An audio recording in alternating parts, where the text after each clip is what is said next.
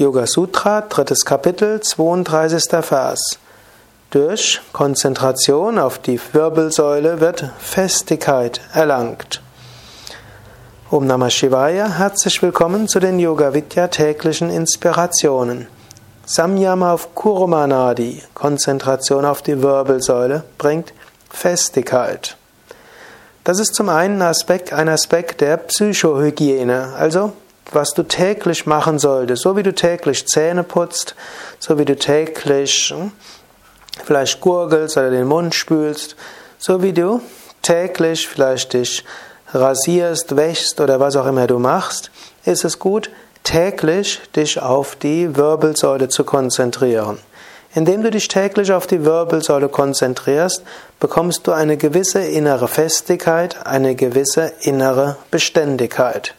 Am einfachsten ist das, wenn du täglich Asanas, Pranayama übst oder meditierst und dabei mindestens bei der ein oder anderen Asanas die Wirbelsäule spürst.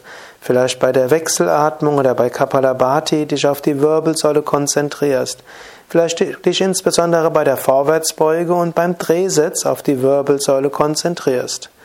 Du kannst diese Wirbelsäulenkonzentration entweder einfach als Samyama üben, also einfach nur erspüren, oder du kannst sie auch natürlich verbinden mit einer Affirmation.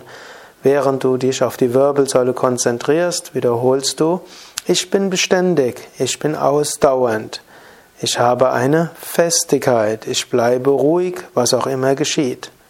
Ähnlich wie du ja auch die Körpersamyamas der vorigen Phase verbinden kannst mit, mit Affirmation, wenn du willst.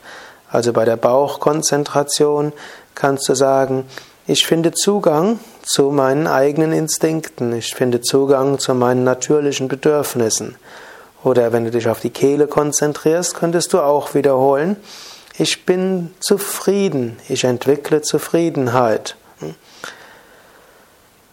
Natürlich Affirmationen sind, widersprechen im engeren Sinne dem Konzept von Samyama. Samyama heißt eben alleiniges Hineinspüren, Konzentration, Absorption, Versenkung, letztlich Verschmelzung.